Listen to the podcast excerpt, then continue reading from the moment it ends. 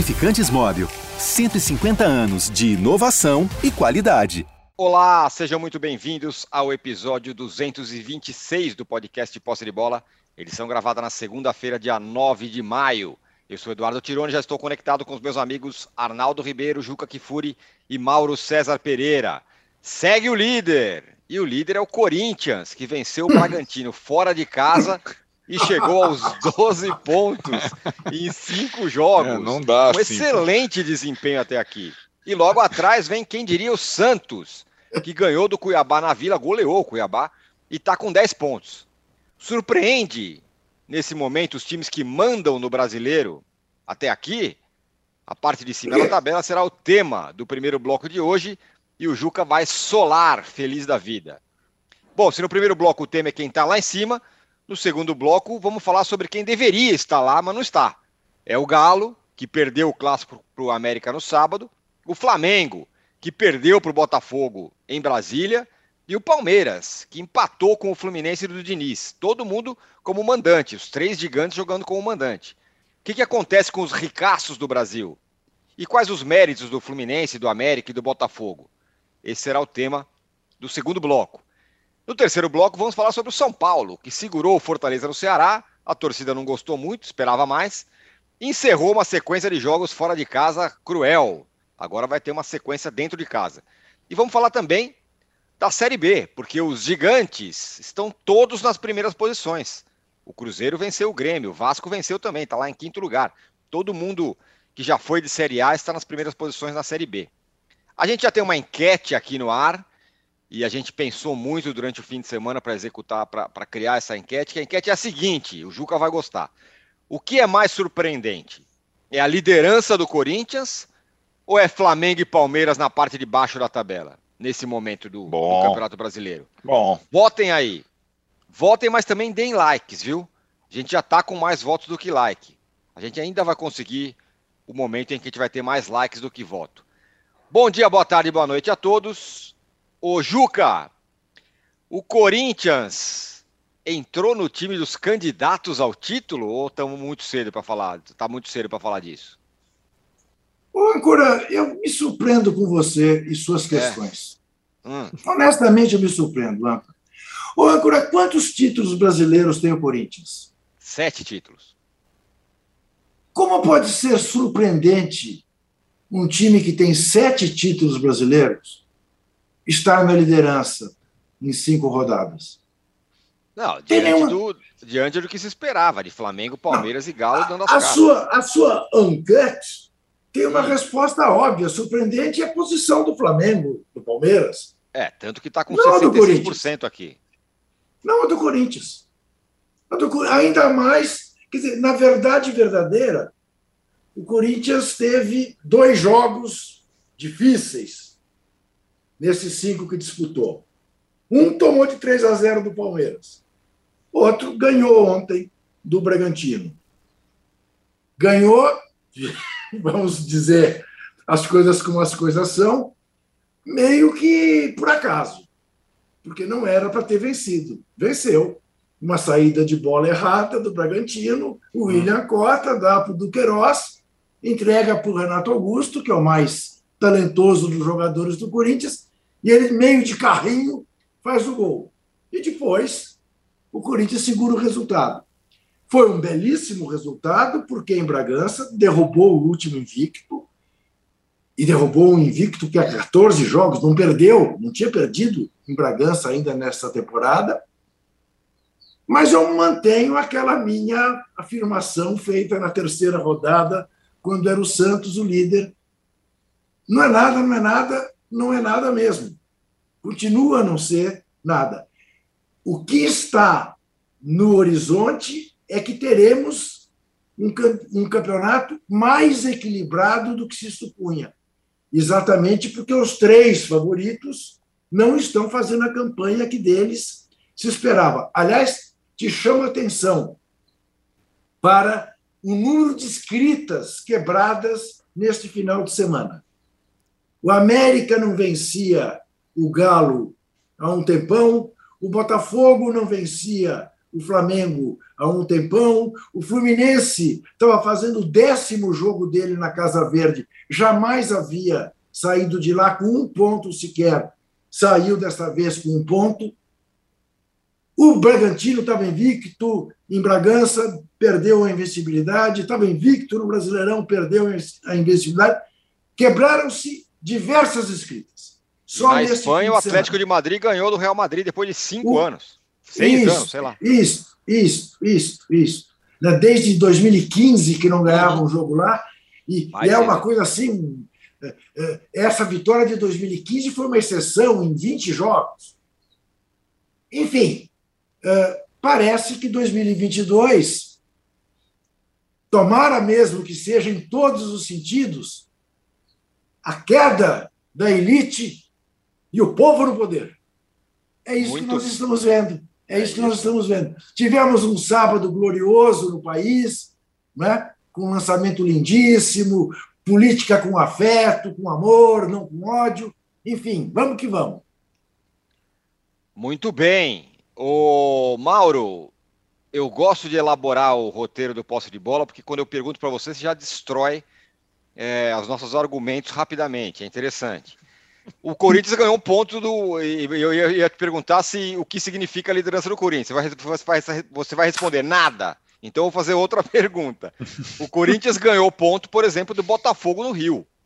Algo que quem encarar o Botafogo a partir de agora dificilmente vai conseguir, porque o Botafogo está melhorando. Essa arrancada é muito boa, pelo menos, não é? E sei lá o que, sei lá, me lembra um pouco 2017. Diga aí, Mauro. É, eu acho que não é surpreendente que o Corinthians tem um técnico dos mais caros do futebol brasileiro, tem um dos elencos mais caros do futebol brasileiro, o Corinthians não tem dinheiro, né, tem dívida. Mas como se discute no Brasil a criação da liga e os direitos de transmissão e fair play financeiro passa batido, o Corinthians pode tranquilamente montar o time mesmo que não consiga pagar, como fez em 2015 e foi campeão brasileiro, com atrasos salariais e tudo mais. Então continua tudo na mesma. Esse é um ponto também que a gente pouco fala, né? Pouco fala. Isso é detalhe, não importa. O que importa é, é só o que está acontecendo no campo, em torno, a maioria da mídia não quer falar, especialmente quando pode desagradar uma grande torcida. Mas é o óbvio, né? O time do Corinthians tem bons jogadores, tem um técnico muito bom, né? naturalmente ele ia conseguir, acho que, fazer algo depois de algum tempo. E o Corinthians, é, acho que a sua torcida, não, não, mesmo quando perde um jogo de 3 a 0 para o Palmeiras, e as escolhas do técnico passaram diretamente por isso aí, né? Porque foram escolhas importantes que pesaram no resultado a, torcida do Corinthians não faz um araquiri, ela não fica na rede social atacando técnico, pedindo para mandar embora, para trazer o Silvinho de volta, para trazer o Tite da seleção. Ela simplesmente ela entende o contexto. O que, por exemplo, a torcida do Flamengo não consegue compreender. É, a do Atlético começa a dar sinais também de que é, acha que é, sai o Cuca, vem um outro qualquer e que vai ser igual. Não é igual, claro que não vai ser igual. E o Palmeiras vai fazer mais ou menos aquilo que o André Rocha tem dito, né? Vai se voltar, tudo indica, para o mata-mata, e daqui a algum tempo terá sempre desculpa pronta para Abel Ferreira, que é, ah, estou muito longe do líder do campeonato, então, né, ele não fala isso, mas fica, fica embutido aí na, na, no raciocínio, né? Então nós vamos aqui no mata-mata, porque não consegue fazer boa campanha, não é surpresa nenhuma, o Palmeiras não conseguiu fazer uma campanha compatível nos pontos corridos, né? E ontem, quando estava 0x0, o Fluminense teve a oportunidade de abrir o placar, inclusive. O jogo não foi um jogo do Fluminense só se defendendo, sem criar nada, e o Palmeiras é, em cima. O Palmeiras atacou, agrediu, buscou, fez o gol. Mas antes o Fluminense também teve chances, poderia ter feito 1 a 0 mesmo sem ter o controle e o maior volume de jogo. E ainda foi buscar um empate depois. É, acho, não acho que seja surpreendente, não. Acho que a gente é que cria, nós que eu falo, a imprensa, com essa mania chatíssima de querer adivinhar o futuro, antes de começar o campeonato, já tem que eleger os candidatos. Mesmo no calendário, que a gente tem falado isso todo dia. Um calendário mais pesado que o normal, uma sequência de jogos muito maior, muitos jogadores que vão ficar machucados, fora de combate, sem a sua melhor condição, o que evidentemente vai gerar um equilíbrio. E aquele que souber melhor trabalhar com relação a isso vai sair, é, é vai sair bem. Né? Agora, não dá para comparar também é, é, é, o Botafogo agora com o Botafogo na primeira rodada, o Botafogo sem o técnico, né? o Botafogo que treinou uma semana para esse jogo de domingo, embora também não tenha feito um jogo muito bom, não. Eu não achei a partida do Botafogo essa maravilha toda. Uma semana antes estava sendo vaiado por parte da torcida porque não conseguiu ganhar do Juventude no Rio de Janeiro. Né? Ou seja, é, não, não, existe esse primor todo. Na verdade, vai ser um campeonato assim, o que tudo indica, muito nivelado até por baixo. Quem for mais regular e consiga com os resultados na linha do que o Juca falou, e o Vitor Pereira falou no final: quero jogar bem e ganhar, mas se não der para jogar bem, eu quero pelo menos ganhar. Ele falou isso ontem. Assim se disputa pontos corridos, é óbvio. E tem que se buscar sempre futebol melhor, porque jogando mais, você está mais próximo da vitória. Não basta só vencer. Você tem que procurar jogar o melhor futebol possível e a vitória. Em alguns momentos, você não vai jogar tão bem. Né? Então você vai buscar o resultado ali, mas vai continuar inquieto, tentando trabalhar para que o seu time produza o melhor futebol possível. Porque esse futebol, o melhor futebol possível, vai, obviamente, colocar mais perto de quê? De vencer mais jogos, não por uma circunstância, por um erro, por um detalhe, mas por ser superior aos seus adversários. É um raciocínio muito lógico, muito claro. Né? Então não acho surpreendente, não. O Corinthians tem bons jogadores, é, tem um, bom, um técnico muito bom, talvez o melhor técnico de atividade do futebol brasileiro. Né? Eu diria que sim, pelo oh, currículo é ele, pelo peso é ele, pelo repertório e maneira de montar a equipe, eu acho que sim, é ele. Acho que foi o melhor nome de todos esses que pintaram. E o Corinthians deu uma cartada pesada, que eu falei, tem a questão do fair play financeiro, mas isso no Brasil não interessa. Ele era o mais caro, até o Abel Ferreira renovar contrato, segundo os colegas aí que é, informaram quanto vai ganhar, quanto vai custar por ano, comissão técnica e tudo mais, né? Então ele era o técnico mais caro. E ele é, de fato, o melhor. E ele só não pôde ser procurado antes por Atlético e Flamengo, é bom lembrar isso, ele estava no Fenerbahçe e as informações que a gente tinha de Portugal que não havia nenhum sinal de que o Vitor Pereira viria para o Brasil. Ele estava no Fenerbahçe cuidando da vida dele. E o Corinthians, durante o Campeonato Paulista, quando o Mohamed já era técnico do Galo e o Flamengo já tinha o Paulo Souza, aí sim ele vai buscar o Vitor Pereira. Tem gente falando isso, né? Por que, que o Galo não foi buscar esse técnico do Corinthians? Por que, que o Flamengo não contratou esse cara? Esse cara não estava na pista. E não havia possibilidade de negociação naquele momento. Ele não ia deixar o Fenerbahçe, não queria deixar o Fenerbahçe, até que mandaram ele embora o mercado não sorriu para ele, e aí o Corinthians foi lá e contratou. Mesmo assim, o Arnaldo destacou isso logo no começo. Contratinho de oito meses, mais ou menos. Ou seja, é um técnico padrão Europa, gente. Não é um técnico que vai querer fazer carreira aqui. Dificilmente o Vitor Pereira vai ficar anos aqui no Brasil. Não é porque o Corinthians, se fosse o Flamengo, ou o Atlético, ou o Palmeiras, seria a mesmíssima coisa, na minha opinião. Ele é um cara que vai olhar para o mercado lá de fora. E se o mercado lá de fora sorrir para ele com uma boa oportunidade, numa liga mais vista, porque o Campeonato Brasileiro só nós aqui estamos vendo, ninguém vê, né? Fora do Brasil, ele praticamente ele não existe, ele é muito pouco observado, evidentemente ele vai querer voltar. Como o Cudê foi lá para a Espanha, largou o Internacional, como Jesus largou o Flamengo e foi para o Benfica de volta, né? E pode acontecer com o Abel também, se surgir amanhã para ele uma proposta legal de um time europeu. É natural que seja assim. Eles são europeus, lá está o principal, lá estão os principais campeonatos, a visibilidade. Então esses caras passam por aqui. E hoje quem está passando pelo Corinthians é um técnico muito bom, e é natural que ele faça um bom trabalho e consiga aos poucos fazer o time ser competitivo. Mas eu acho que o mais importante disso tudo é elogiar e entender a maturidade, eu vou repetir, de muita gente na torcida do Corinthians. 3 a 0 no lombo, dado pelo Palmeiras, críticas, mas mobilização para ganhar do Boca, ok? Uhum. Mobilização para não perder para o Cali, ok? Libertadores está bem encaminhada, vai classificar, ao que tudo indica, vai se classificar o Corinthians, e ao mesmo tempo marchando ali silenciosamente para ganhar os pontinhos do brasileiro, como deve ser. Isso é maturidade. Isso é maturidade. Eu entendo dessa maneira. E hoje isso é importante, porque o frenesi de rede social, né, ele interfere nos clubes os mimizentos da rede social interferem, porque os dirigentes geralmente fazem o que eles querem. Hum. Alguém vai dizer, ah, mas a torcida do Corinthians foi lá e perseguiu o Silvinho e tal. De fato, o Silvinho foi muito criticado, mas não era também um bom trabalho. E ele teve um longo período de nove, dez meses de trabalho, né? ele ficou um tempão. Ele virou de uma temporada para outra e o time realmente não andava. Não tem como comparar o Silvinho início de carreira com o Vitor Pereira, evidentemente. Então hoje o Corinthians tem um bom técnico e eu entendo que os corintianos em geral compreenderam isso. E, e, e engoliram seco um 3 a 0 do Palmeiras, podia ser mais. Aí você olha, agora o Palmeiras vai se classificar no Libertadores com a melhor campanha? Vai, num grupo muito fácil. E o Corinthians, num grupo mais, bem mais difícil, também deve se classificar. Os dois vão para a próxima fase. Né? E o Corinthians está liderando o campeonato. E quem sabe, se mantiver essa regularidade, não vai realmente lutar pelo título ou conquistá-lo mais uma vez. Quem sabe? Então isso é maturidade. Ah, mas e os 3 a 0 do Palmeiras? Fica no passado. Se o Corinthians for campeão brasileiro ou for uma, mais longe na Libertadores do que os seus rivais, esse 3 a 0 fica só aí no, na gozação da semana e na estatística até porque o Corinthians pode um dia também aplicar 3 a 0 no seu rival numa situação invertida, por exemplo. Ah, Arnaldo, bom ponto esse do, do, do Mauro sobre a maturidade da torcida do Corinthians. A gente tem visto aí realmente muito torcedor, ah, manda embora, meu Deus, não serve, o time é horroroso, todo mundo perde, que é o caso do Flamengo. Do Palmeiras ainda não, porque o Abel Ferreira tá, tá ganhando tudo, mas do São Paulo, de outros. E aí quero que você coloque também o Santos nessa jogada aí, nessa, nessa conversa. É, surpreende também a presença do Santos ali na parte de cima. Então eu queria que você falasse sobre tudo isso. Bom, vamos lá. É, eu acho que talvez a maturidade que o Mauro destaca é mais. Vai, é, é difícil falar, porque é de parte da torcida ou da direção, porque pós-derrota para o Palmeiras, teve lá pressão no CT, é, não sei o que, time não ganha clássico, essa coisa toda, perde todos os clássicos, Vitor Pereira, não ganha de nenhum grande e tal. Teve barulho também, mas acho que o Corinthians e a comissão técnica souberam reagir bem. E o Vitor Pereira, naquela primeira entrevista que ele dá, pós-Covid, para explicar ainda a derrota do Palmeiras, acho que ele é muito. Ele, como a gente falou a semana passada, ele pareceu a primeira vez confortável para, a partir de então, lidar com o seu time de uma forma diferente, como ele tem lidado. Revezamento, opções, prioridade na Libertadores quando precisa e tudo mais. Então, me parece de fato consistente e mostra um pouco essas características que o Mauro tanto destacou no início, quando o Corinthians contratou o Vitor Pereira. E a gente vendo o Vitor Pereira, os outros trabalhos, vendo até as entrevistas dele em outros trabalhos, a gente viu um cara muito mais combativo, é, é, contestador do que vinha sendo no Corinthians. Hoje ele me parece confortável. E ontem deu outra boa entrevista até, e não quis se meter na polêmica dos portugueses. Não sei se vocês viram ali entre Jorge Jesus e Paulo Souza e Abel Ferreira tal. Ele deu aquela esquivada e, e, e se saiu, acho que bem, porque para ele não, não interessa essa polêmica, na minha opinião.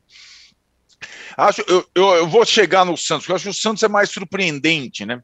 É, é os pontos do Santos. É, é, que assim, né, Tironi, os pontos do Santos é, se explicam também numa característica que vem acontecendo com esse time sob o comando do Bustos e que já aconteceu com outros clubes brasileiros, inclusive o Corinthians, que é o fato de ser forte em casa, forte e fraco fora, né? Então o Santos dos cinco jogos fez três na Vila, ganhou bem os três e fora ele não consegue ganhou no meio de semana aí foi surpreendente pela Copa Sul-Americana, um golzinho no final e se manteve vivo na Sul-Americana depois de muito tempo ganhou uma partida fora. Então o Santos, acho que o desafio, é, eu não vejo o Santos com força para brigar pelo título brasileiro, mas se, se ele, meu, ele brigou contra o rebaixamento em todos os outros campeonatos, os dois paulistas do brasileiro passado. Se ele conseguir acumular ponto e ficar numa zona ali próxima da zona da Libertadores, ótimo. Mas tem que melhorar um pouco o desempenho fora de casa os pontos fora de casa. Né? E, e, e, nesses três jogos que ele fez na vida, ele foi absoluto. Tem um grande desafio o Santos, né? Na Copa do Brasil, Curitiba perdeu o primeiro jogo por 1 a 0 É um confronto de Série A, diferentemente do Corinthians, que tem a portuguesa carioca em casa e deve se classificar.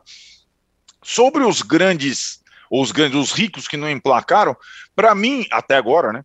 Para mim não é surpreendente, mas do Atlético eu esperava pelos confrontos que o Atlético tinha maior pontuação nesse momento. Acho que Palmeiras e Flamengo têm, uh, digamos, uh, também decepcionado em diversos pontos. Eu vejo o Flamengo com uma dificuldade muito grande nessa questão de, de lesão, é, preparo físico. É, o time, além de perder um jogador ou dois a cada jogo, para mim foi evidente, e o Mauro destacou ah, o tempo maior de preparação do Botafogo, fisicamente parecia outro time, né, o Botafogo em relação ao Flamengo. No segundo tempo, no calor de Brasília, o Botafogo sobrou fisicamente.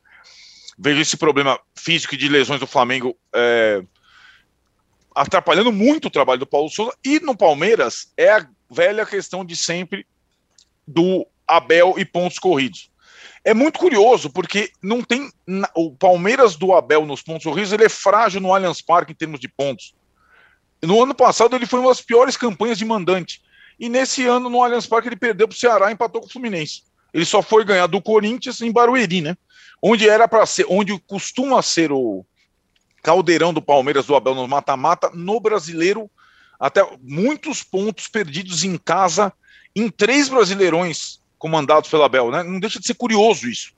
É, e acho que o Palmeiras precisa resolver essa questão se quiser, depois de tanto tempo, brigar efetivamente pelo título brasileiro, é, ganhar os seus jogos em casa. É, é, é, é, o, é a tarefa básica. E o Palmeiras, de novo, não larga bem como mandante no Campeonato Brasileiro. A gente vai falar de Palmeiras, de Flamengo e de Galo é, no segundo bloco. Agora, com relação à liderança do Corinthians, Juca, tem dois pontos importantes. Esse do Mauro é, é, é interessante, né? Tá uma sapecada de 3 a 0 do, do, Palmeiras, tem uma pequena crise lá, três dias depois a coisa vai meio que se acerta. E o, o, o Corinthians, Juca, ganhou aí dois, é, duas vitórias fora de casa, daquelas que a gente sempre fala, ah, vai ser difícil alguém fazer isso. Com o Botafogo, quando o Botafogo estava todo é, bagunçado ainda, ganhou fora de casa, e essa contra o Bragantino. Só nessa brincadeira aí são é. seis pontos. Uhum. Que quem que vai conseguir fazer? O São Paulo mesmo, semana passada foi lá contra o Bragantino reserva e só empatou. É, essa é, aliás, uma, uma forma de ver as coisas, né?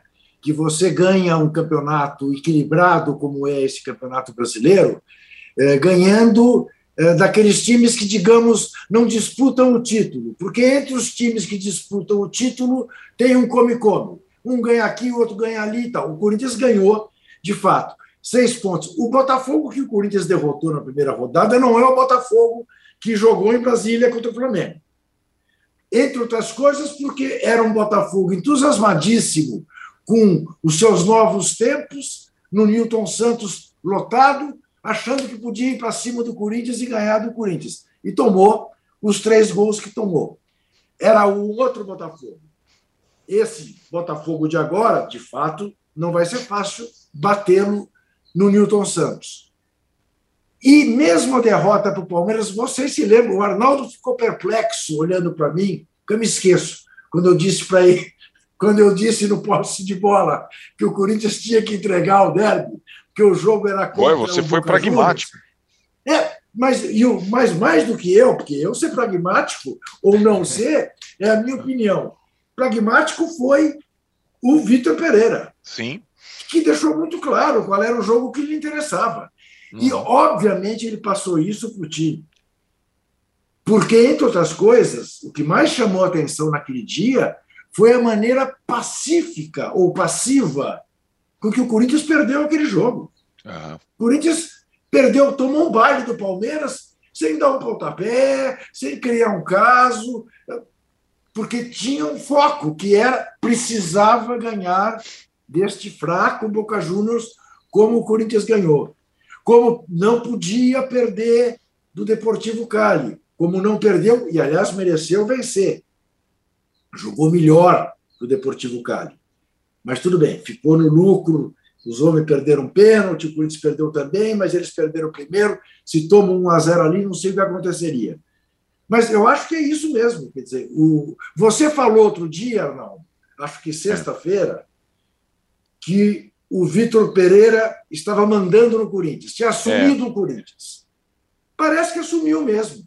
Uhum. E é o mínimo que o Corinthians tem que fazer, é deixar na mão de quem entende no mínimo. E é aquilo que o Mauro disse, que eu vou repetir sempre, por antipático que seja, não é nem que pareça, que seja.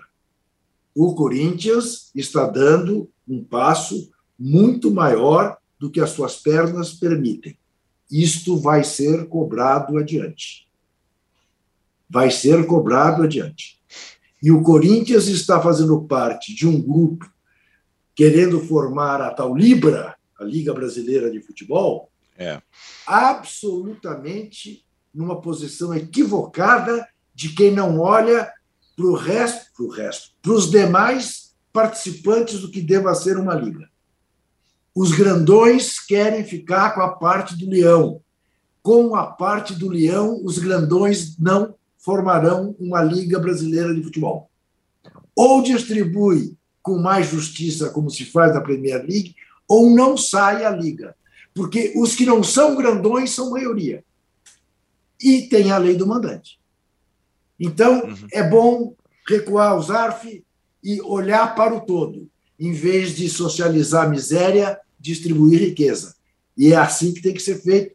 Este é, esta é a maneira de olhar para esta Libra. Corinthians, Flamengo, São Paulo, Palmeiras, os, os clubes mais populares, tem torcidas suficientes para compensar aquilo que, eventualmente, no primeiro momento, eles percam, dividindo melhor o bolo. Não pode ficar com essa de achar que vão comer o bolo e não vão entregar uma parte desse bolo, porque essa refeição não existe. Ó, aqui o Alisson já está com a gente aqui falando, o programa promete, o âncora já começa provocando o Juca com a enquete. Imagina, não foi uma provocação. E olha que o Juca deve ser o único de bom humor hoje. Já deixei meu joinha. Deixa aí o seu também, seu like. Olha, o... você tem razão. Como é que ele chama, Jefferson? Alisson. Alisson. O Alisson, nome de goleiro. Olha aqui, você tem tanta razão, você não sabe como esse meu fim de semana foi feliz. O Liverpool empatou. O Guardiola ganhou de 5 a 0. O Stephen Curry, o Golden State, meteu 30 pontos nos Grizzlies no sábado. E no domingo, bom, a liderança, que um time heptacampeão brasileiro está mais do que acostumado. Que é isso, Segue hein? o programa. Que isso. O Ivan Gabriel dá um super, manda um super chat aqui pra gente. Fala o seguinte: só pela lucidez do Mauro referente ao Corinthians, diz aqui o Ivan Gabriel. Bom, a gente vai para um intervalo, porque é o seguinte. Oi, fala, Mauro. Com só para não parecer que eu estou ficando lou- lou- louco, acho que ainda continuo lúcido. Quando eu falei, inclusive, sobre essa questão de, de é, maturidade do Corinthians, é, o Arnaldo lembrou bem, houve pressão e tudo, mas você não vê mobilização em rede social como hashtag fora Vitor Pereira, Sim. esse Não, português não, não, não, sabe nada. porra nenhuma, esse É. cara é uma bosta, esse tipo de coisa não tem. Você não vê. Verdade. Você vê ali organizada fazendo protesto, como do Flamengo também foi. A do Atlético se bobear amanhã ou depois vai também lá pedir fora, fora, fora Turco, fora Mohamed, etc. E tal. Não, não será surpresa. Isso acontece. Agora, no geral, eu quero dizer assim, o torcedor corintiano em geral, ele, ele entende o momento, entendeu o momento. Caramba, que porrada, hein? O time não jogou nada, o técnico foi mal. Porra, mas ele tinha que poupar. Será que tinha que poupar tanta gente? Grande discussão. Pô, mas terça-feira tem o Boca Juniors. É ganhar de qualquer maneira. Vamos lá, vamos pensar nesse jogo. Foi o que aconteceu. Estádio cheio, vitória. Agora, o resultado interessante na Colômbia. Resolvido o primeiro problema, que era a Libertadores. Problema criado pelo Corinthians porque perdeu para o Red.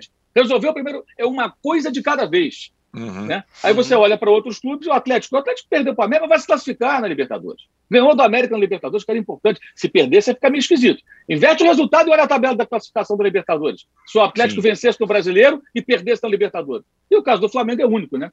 O Flamengo tem hoje uma. A gente vai falar sobre isso já já. Uma, uma torcida que parte dela é a mais arrogante do planeta Terra. Apenas isso. É Parte da isso. torcida do Flamengo ela é a mais arrogante do planeta Terra. Acho que nenhuma, to- nenhuma torcida do mundo acho que é tão pedante como parte da torcida do Flamengo. Tema do nosso próximo bloco. A gente já volta rapidinho aí. Nos deem likes enquanto isso. Estamos aí Pô, com eu 3 pedi. mil votos e 2 mil likes. Vai, Juca. Eu Ajuda. pedi agora, enquanto o Mauro falava, enquanto voltamos. você falava, pedi tudo, fiz, fiz o randômico, fiz tudo. Randômico. Fiz, o, o Arnaldo viu. Voltamos já. Há mais de 150 anos, os lubrificantes Móbil acompanham a evolução dos motores, trazendo tecnologia e inovação para veículos de todo o mundo.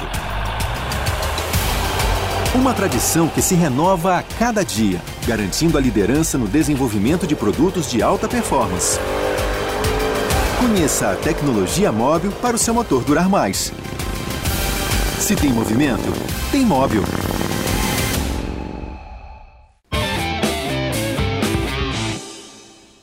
Estamos de volta para o segundo bloco do podcast Posse de Bola número 226.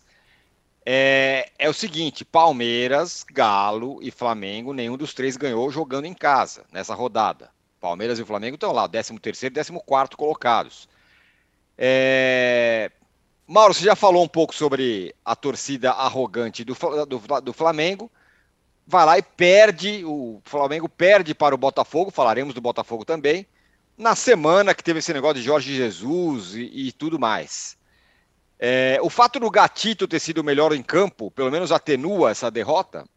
É, eu acho que na visão de muitos torcedores, nada atenua essa derrota, né? É o fim do mundo, porque perdeu. Primeiro, porque é, essa, parte, essa parte arrogante do Flamengo, ela ignora os adversários. Ela acha que o Botafogo não existe, sabe? O Botafogo, para eles, não existe. O Botafogo é, é pior do que o pior time dos campeonatos, do Campeonato Carioca. Tem que vencer e dane-se. Não é assim. Botafogo está mais forte, o Botafogo se fortaleceu, ainda está muito longe, acho eu, do ideal. Não achei que o Botafogo fez um grande jogo. Vide o fato do Gatito ter sido o herói do Botafogo no jogo. Ou seja, Botafogo concedeu ao Flamengo uma porção de chances claras de gol, que o Flamengo não aproveitou, por incompetência e por brilho do goleiro adversário, goleiro botafoguense. Né? Não acho que o Botafogo tenha feito essa partida toda, não. Houve um erro absurdo do VAR nesse jogo, que eu acho que deveria ser discutido, extraindo. Esquece as camisas, tá? Quem jogou. É, é absurdo você ter um erro de VAR, em que claramente, o vídeo da CBF mostra, isso, escolhem o frame errado. Uhum. Aí, ok, aí, ok, o cara fala, aí, ok, lá o árbitro de vídeo. E é a hora que a bola já está fora do pé do Everton Ribeiro. É essa fração de segundo que coloca, entre aspas, impedimento do Gabigol. Esse é um erro absurdo que é comparável àquele que depois a CBF admitiu o erro lá no jogo São Paulo, do São Paulo em Belo Horizonte contra o Atlético Mineiro. Depois a CBF Exato. admitiu o erro. Né? É, é um erro de, é assim, um erro humano gravíssimo e que interfere no jogo. O Flamengo fez ontem, na minha opinião, o seu melhor jogo em muito tempo. Primeiro tempo, o Flamengo foi ótimo, o Flamengo pressionando o campo do adversário, o Botafogo não conseguia atacar, exceto os 10, 11 minutos iniciais, o Botafogo foi até melhor. Mas quando o Flamengo acertou, encaixou a marcação, o Botafogo não saía jogando, o Flamengo criou várias chances, o Gatito fez defesas, bola passando rente atrás, o Vitor Cuesta tirou uma bola de calcanhar que estava entrando no chute do Gabriel. Foram várias oportunidades, o gol foi uma jogada muito bonita, bem tramada e mal do lado. Ou seja, o Flamengo fez um bom jogo. Não justifica o time se desequilibrar tanto porque o VAR anulou um gol. Até porque na hora ali, o jogador em campo, ele não sabe se o VAR errou ou acertou. Né? Ele sabe que o gol foi anulado. Ele tem que ter estrutura para continuar jogando, produzindo e buscar o resultado. Né? É, mas aí tudo se resume ao técnico na visão dessa ala arrogante de rubro-negros. Muito arrogante. Né? Eles acham que tudo se resume ao técnico. Eu vou escalar um time aqui tá? e vocês vão me dizer o que, que esses jogadores têm em comum. Santos, Mateuzinho, Gustavo Henrique, Fabrício Bruno e Felipe Luiz. Certo? Agora vamos para o meio campo. Tá? É, vou improvisar o Rodrigo Caio. É, não, minto, vou botar o Pablo com três zagueiros. Pablo com três zagueiros, vou repetir. Então vai com Santos, Fabrício Bruno, Pablo e o Gustavo Henrique. Rodrigo Caio, vou pôr no meio-campo, né, fazendo ali o Mateuzinho na direita, Felipe Luiz pela esquerda, tá? Vou colocar o, o, o Matheus França completando ali os quatro do meio-campo, 3-4-3. Na frente, vou colocar o Marinho, o Vitinho e o Pedro. Esses jogadores, todos eles estão machucados, fora de combate ou foram relacionados sem ter as condições ideais. Ontem, mais uma vez, o Rodrigo Caio, ele não tem condições de jogar. Por que ele está no banco? Ele está no que chamam de reintegração, para concentrar com os companheiros, ir para o banco de reservas. Amanhã, se tem um jogo, o Flamengo faz 2 a 0 digamos, 3 a 0 seja lá contra quem for. Pode ser contra o Altos do Piauí, por exemplo. Ele entra, joga ali cinco minutos, sabe? Bota o fardamento, vai no campo, chuta a bola, para voltar. O caso do Rodrigo Caio foi um caso grave, todo mundo sabe disso, né? Um caso que não é nem de pancada, contusão, é um negócio meio diferente. A contusão diferente, até para ele é diferente, que tem um largo currículo de contusões. É, o Pablo estava no banco ontem para uma emergência, não tinha condições. Uma emergência ele poderia entrar, fazer 10 minutos. Aí um outro cenário. Botafogo está buscando o resultado, está 1 a 0 para o Flamengo. Faltam cinco minutos, ele quer botar mais um zagueiro para segurar uma pressão. Aí ele, de repente, põe o Pablo ali para tirar a bola pelo alto, entendeu? Seria uma opção. Mas não, não, não contavam com ele para começar jogar, não tinha condição. Todos esses jogadores estão machucados, gente. Ou o Marinho, com fratura na costela, há poucos dias, foi relacionado com fratura na costela. Esse cara vai jogar, gente? O cara fraturou a costela menos de uma semana, vai jogar futebol? Em que condição? Então tem jogador indo para o banco para fazer número, porque o departamento médico do Flamengo, cujo chefe do departamento não dá entrevistas, eu pedi uma entrevista há duas semanas para fazer aqui no UOL Dividida, tá? ele não respondeu, via assessoria de imprensa, não faz uma coletiva, adorava dar entrevista, não dá mais. Em 2019 era elogiado. Então você tem só no departamento médico do Flamengo um enorme problema.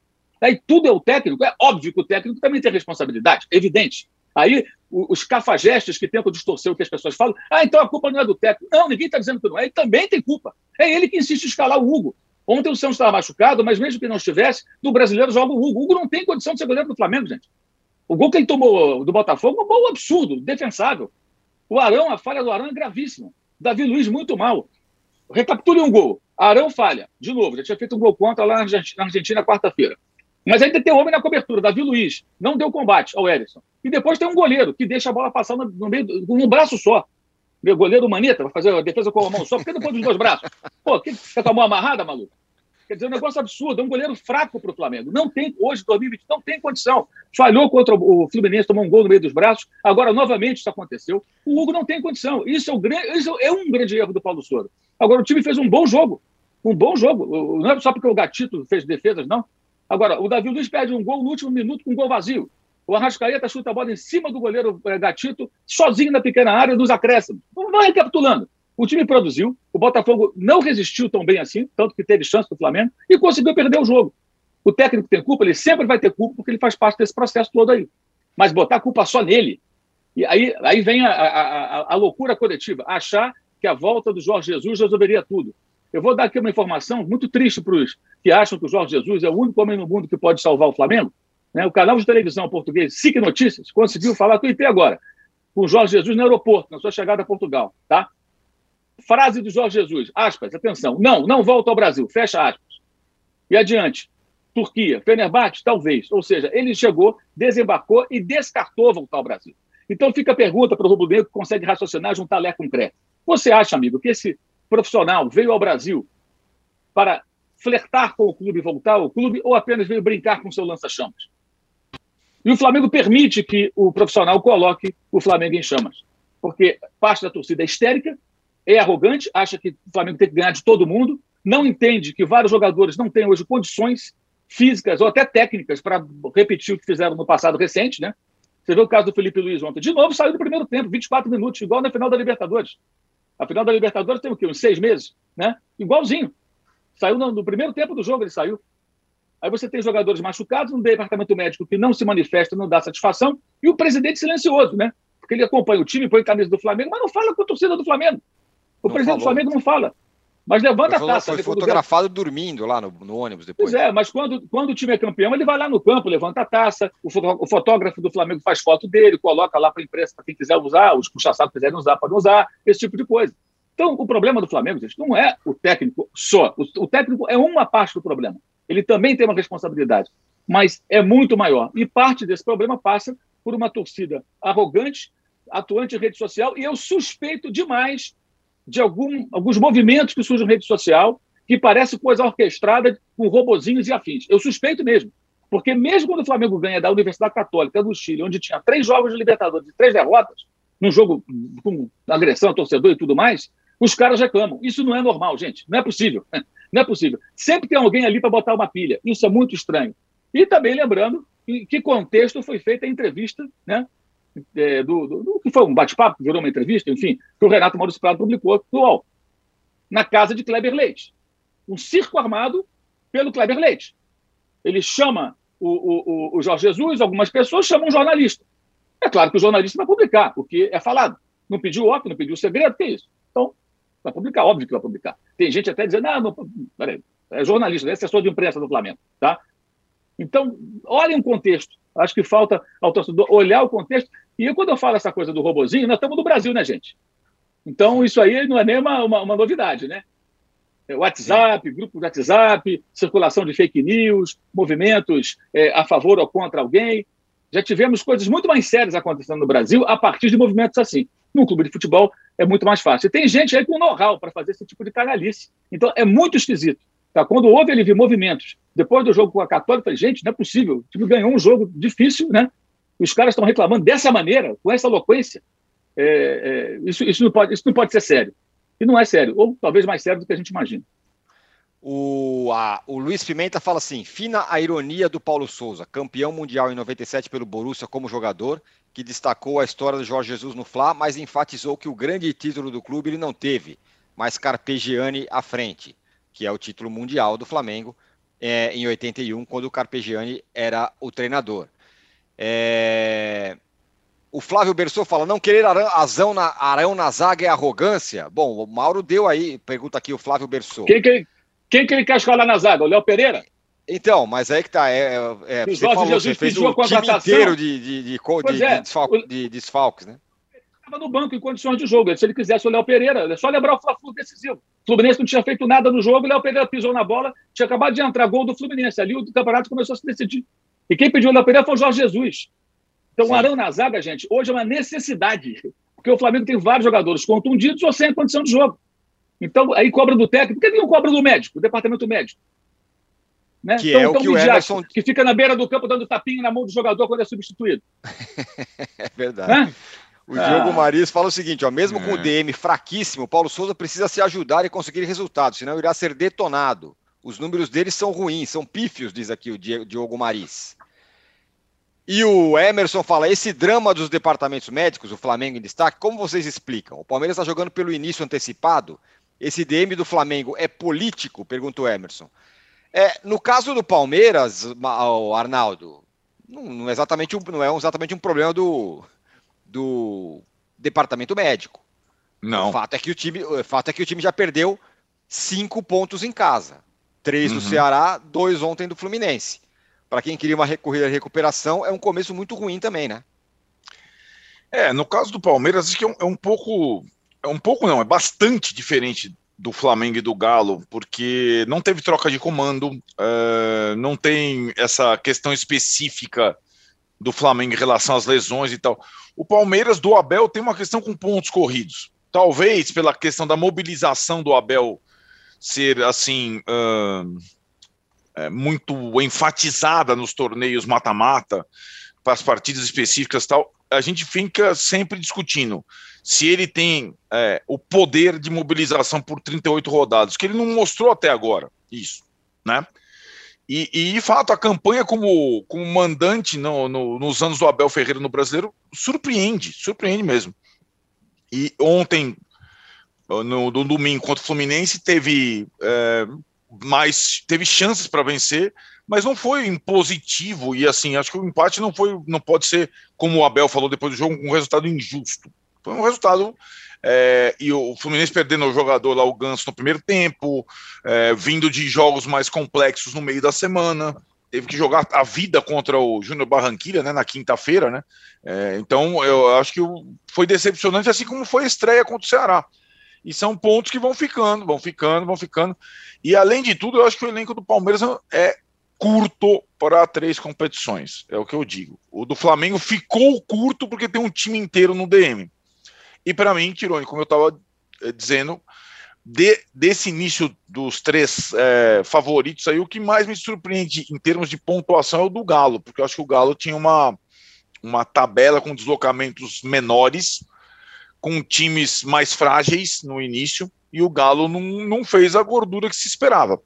Vale lembrar que o Atlético, a partir da, da nona rodada, tal, quando tem aquela data FIFA estranha que vai tirar jogador brasileiro, sim, do campeonato, os amistosos na Ásia, os três amistosos, são 15 dias é, de jogos pelo brasileiro e jogos da seleção, e o Tite vai chamar um monte de gente que atua no Brasil, sobretudo de Palmeiras, Atlético e Flamengo. Então, quando chegar nesse momento, em que o Galo pode até perder o Hulk, quem sabe, o Arana vai perder tudo mais, ou é quando o Atlético vai jogar contra Palmeiras e Flamengo, por exemplo, na tabela, né? E vai ter outras viagens, outros deslocamentos, outros confrontos difíceis. Então o Atlético talvez o que eu imaginava é, de possível gordura na arrancada do Brasileirão não aconteceu. Ainda tem o jogo no final de semana do Galo é, é contra o Atlético Goianiense em casa. O Atlético Goianiense é um dos piores do campeonato. Mas o Atlético não tem passado confiança né, na, nesse, nesse início do brasileiro. E tem uma coisa, né, Tirone, que é, que é aquela coisa que, para mim, é muito comparável ao pós-Flamengo do Jesus, é o pós-Atlético do Cuca, depois de uma temporada brilhante. Tanto em questão de, de, de dificuldade de, manutenção daquele nível, como jogadores já, digamos, é, de barriga cheia, de muita confiança, autoconfiança demais, que foi o caso do Alan no gol do América, né? O Alan tão elogiado aqui e tal, não, não dá. Ele jamais faria aquele lance, aquela jogada na campeonato passado, na temporada passada. Você me entende?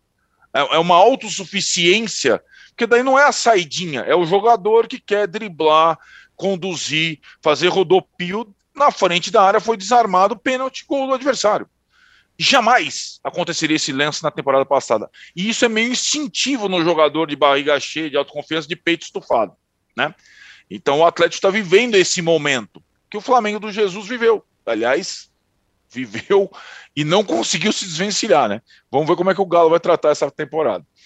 Ô, Juca, é, só para falar um pouco, o, o Arnaldo falou do Galo, mas só para falar também, claro, afinal, tivemos um vencedor no jogo que foi o Botafogo, no caso do, do clássico do, do Rio, que foi em Brasília. O Carlos Tarragô fala o seguinte: Botafogo ganhou fora do Ceará e do Flamengo. Vamos brigar por coisa boa. Boa. Abraços e saudações alvinegras. De fato, é, na tabela, o, a campanha do Botafogo ainda não é espetacular. Mas essas duas vitórias são interessantes, né? Esses dois resultados. Apesar do empate contra o Juventude, né? Em casa. Sem dúvida são. Ao que tudo indica, o Botafogo descobriu um novo Hulk. Esse menino Erisson é forte como o Hulk. É impressionante a, o arranque dele, né? tem faro de gol. Agora, vamos falar as coisas como as coisas foram. Flamengo jogou muito melhor que o Botafogo. Flamengo fez uma boa partida de futebol. Flamengo criou uma porção de chances. Gatito fechou o gol. O Gatito está lá para isso, tudo bem. Mas ainda houve o episódio do VAR. Olha, longe de mim, eu nunca imaginei que eu fosse contestar o VAR no que diz respeito a um impedimento. Embora já tivesse o caso do jogo do São Paulo.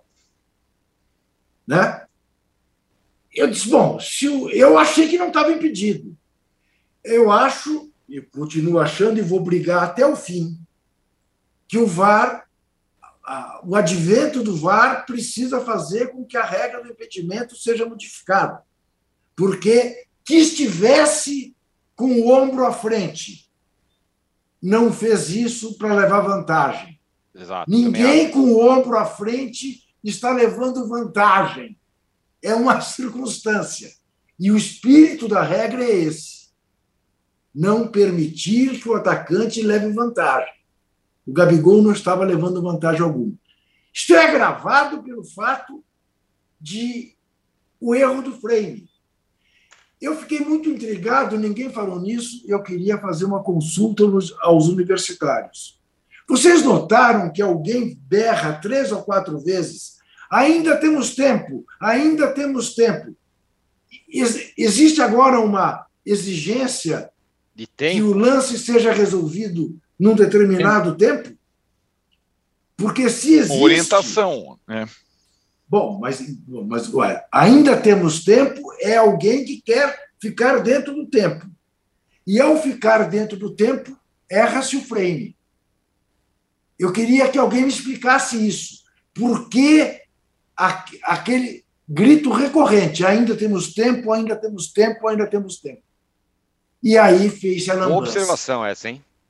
Pois é, note isso. Ouça de novo. Foi o que mais me chamou a atenção. Porque, é claro, a questão do frame é difícil a olho nu ali você perceber que pegaram um frame seguinte, deviam pegar o anterior. Eu não sei. O que me chamou a atenção foi isso: a pressão do tempo. E aí me deu a sensação de, comparado à Premier League, que o nosso VAR é ainda a carvão e o deles é digital.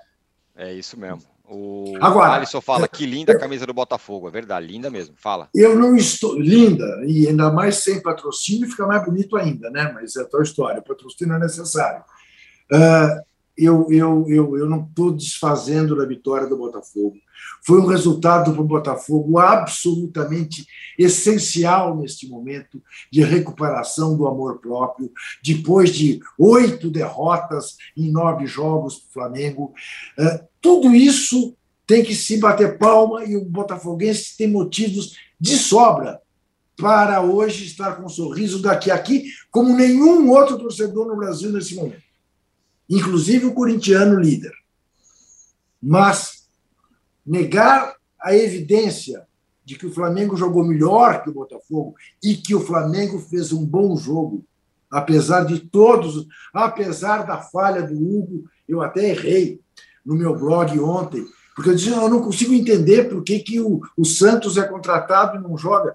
Depois é que eu vim a perceber que o Santos estava machucado, mas uh, não é possível que o Hugo permaneça como titular do Flamengo com as falhas que ele tem demonstrado. E de resto, olha, do meio para frente o Flamengo continua. O Bruno Henrique fez um partidaço. O Bruno Henrique voltou, gente. O Bruno Henrique voltou a ser um jogador valiosíssimo. Isso é uma ótima notícia para o time do Flamengo. Agora perdeu, perdeu, porque futebol perde-se. Olha o que, olha o que aconteceu entre Real Madrid e Manchester City. O Arnaldo, e o Diniz, hein? Fluminense do Diniz. É o Neo Diniz? Se fechou ontem, fechadinho, não. tentou sair jogando. me permita só. Neo Diniz, não. O Diniz fez ontem contra o Palmeiras exatamente a mesma coisa que havia feito contra o Flamengo em 2019, ao estrear pelo São Paulo. É, e numa, numa, num empate que ele renega, fala: não, isso aí não sou eu, não, isso aí não tem nada a ver comigo. Sim, mas foi pragmático. Ontem mas, ele assim... foi pragmático. O Éder Minelli falou assim que o Palmeiras, comparando com o Flamengo, jogou muito mais do que o Flamengo. Você concorda, Arnaldo? Não. Eu acho que o Palmeiras teve também mais chances de vencer e tudo mais. O que eu acho que aconteceu no Allianz é que o Diniz, é, em termos de resultado, as duas primeiras partidas dele foram os melhores possíveis. Né? Ele conseguiu a vitória obrigatória contra o Júnior e o empate contra o Palmeiras. Mas assim, ele foi pragmático até tomar o gol. Aí ele, ele terminou o jogo com quatro atacantes, com Fred e Cano juntos de novo. E aí tem umas coisas, né, Tirone? O que me surpreende nesse bom início do Diniz é que eu que assim, de novo ele entra, o Juca comparou a estreia pelo São Paulo, ele entra com o campeonato em andamento com o jogo no dia seguinte. O que me surpreende é que é o conhecimento dele sobre a característica de cada jogador prévio. O que não acontece, por exemplo, com um técnico estrangeiro e muitos técnicos brasileiros. Até o cara, olha, esse aqui pode jogar com esse outro tal. Então, assim, algumas coisas que o Abel não fazia, ele já fez. Juntar Fred Cano algumas vezes. Já foi contra o, contra o Júnior, também ele juntou o Fred Cano, né? É, e, o, por exemplo, Natan, né? Natan estava escanteado com Abel. Veio do Galo, é o meia com mais jovem e tal jogou, entrou bem contra o Júnior, entrou no lugar do Ganso contra o Palmeiras e entrou bem de novo. Então, eu e, e, o Diniz ele tem uma coisa que eu acho interessante e não todos os técnicos têm e acho que ele tem isso mesmo nos momentos complexos. Eu acho que ele é um cara que vê bem o jogo e atua bem durante o jogo, normalmente em trocas. Isso não é qualidade para todo treinador. Ele, eu acho que ele consegue ser um cara que é, faz boas alterações, você entende? De acordo com o andamento da partida.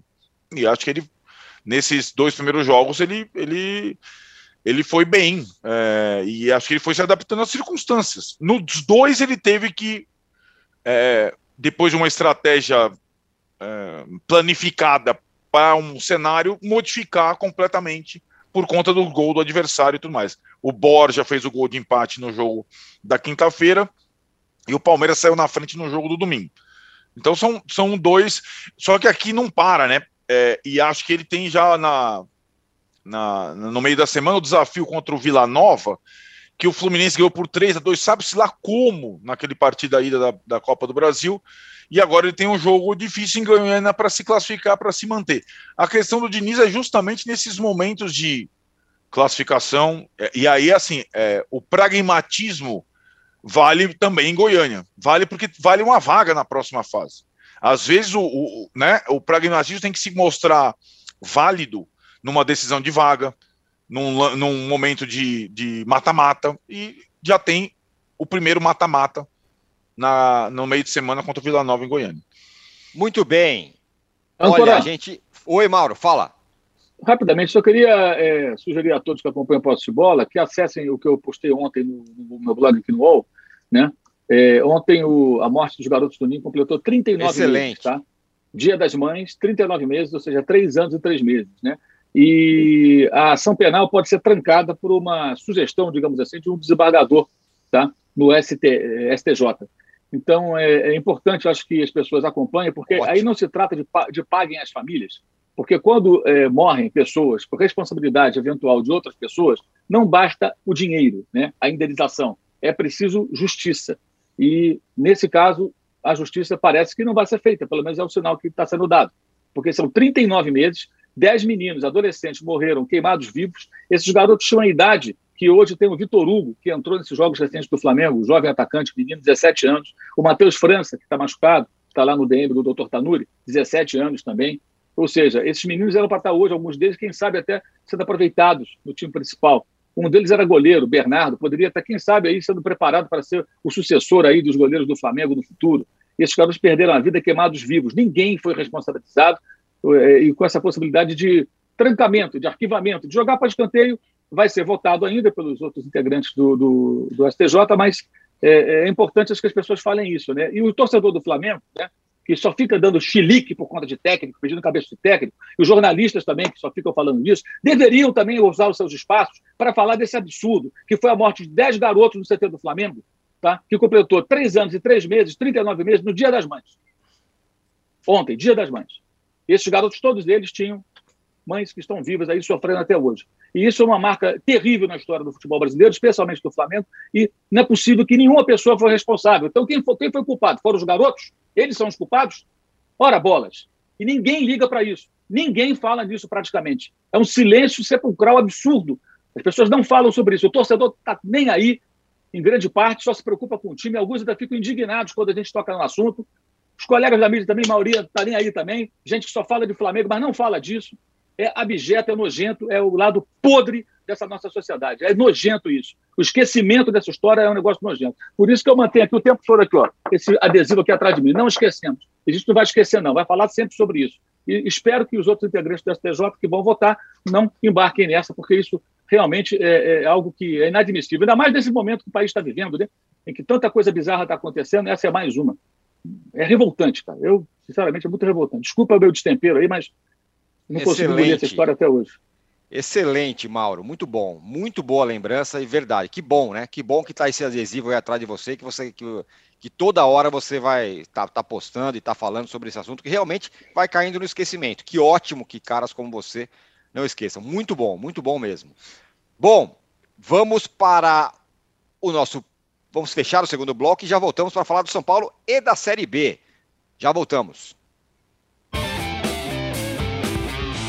Tá bombando, a gente conta. E o que tá bombando é o quê? Fofoca de família. Segunda-feira é dia de pegar a pipoca e cair na fofoca com o Ju Nogueira e os colunistas de Splash. Que a Maria Fifi que está em mim, saúda a Maria Fifi que mora em você. Ninguém tá jogando, tá todo mundo cancelado. Eu pago a internet pra isso. Na terça, Débora Miranda, Aline Ramos, Cristina Padiglione e Marcele Carvalho comandam o podcast que fala sobre novelas, realities, programas de auditório e Splash VTV. Bora pro nosso papo de TV. Na quarta, o Splash Show volta com Chico Barney, Aline Ramos e Leandro Carneiro, a melhor mesa redonda sobre reality show. As artimanhas, as picuinhas do entretenimento nacional. A gente não quer gente então, muito sensata, muito boazinha por lá. Ai, Chico Barney! Às quintas e sextas, eu, Zeca Camargo, assumo o comando do Splash Show, com as novidades do cinema, da TV e da música. Tipo, que era quanta coisa do Splash Show de hoje? Splash Show e Splash VTV, de segunda a sexta, uma da tarde tarde no canal de Splash.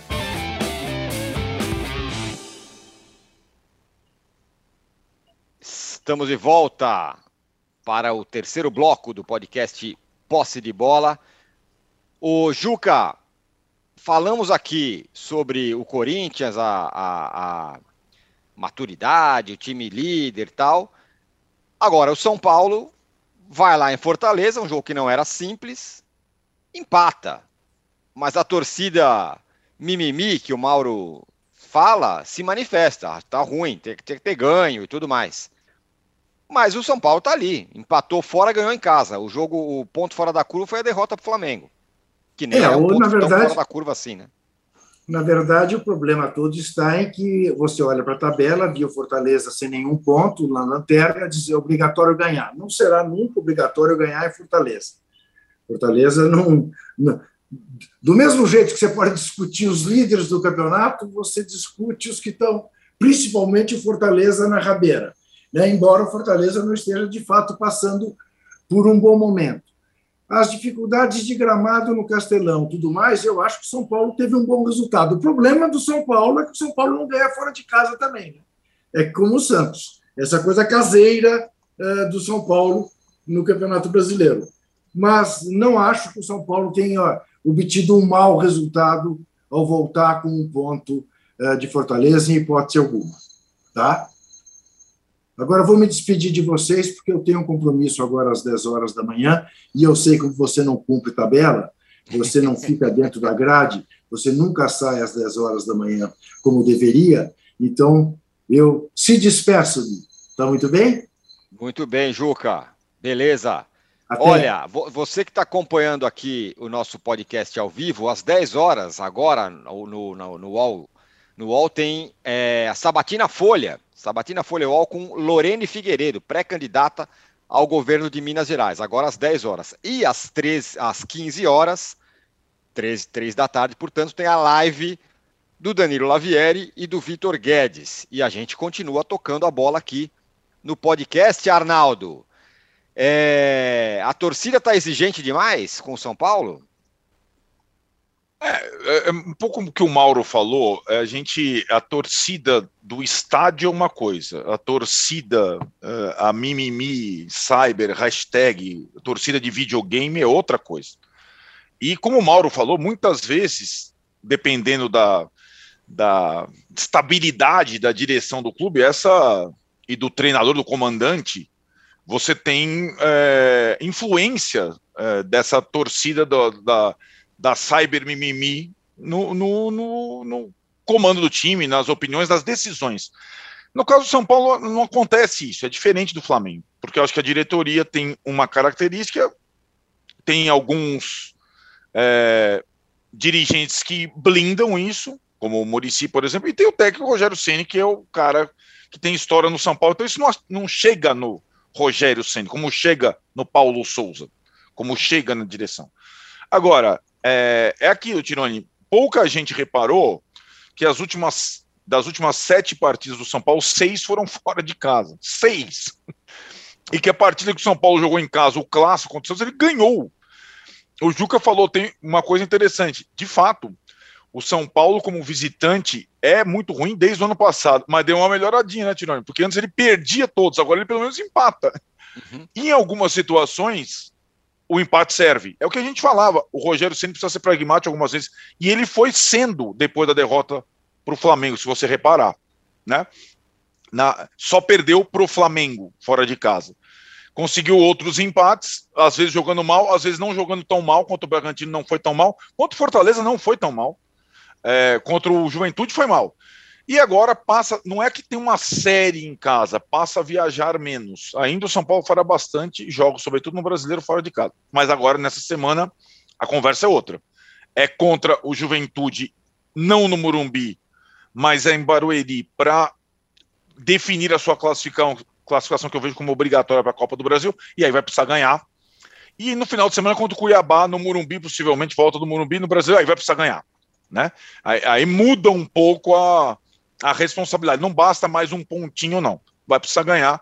Lembrando que é, a única das próximas partidas, quatro, você pode fazer esse recorte, que o São Paulo pode especular com escalação, rodízio, como vem fazendo normalmente, é a do meio de semana que vem pela Copa Sul-Americana.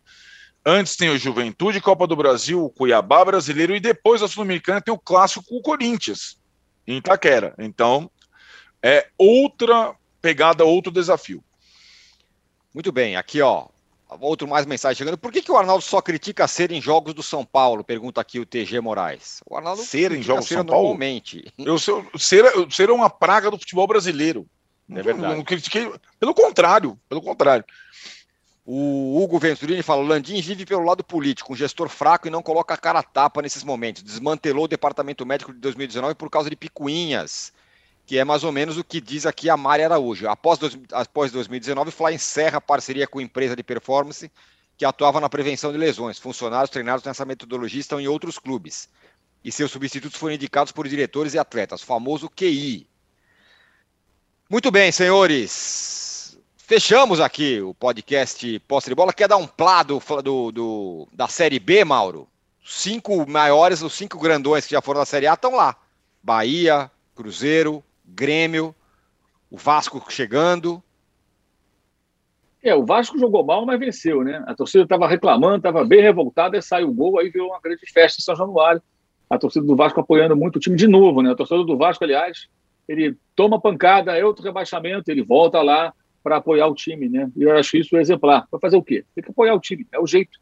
Vai deixar o Vasco minguar? Não, de jeito nenhum.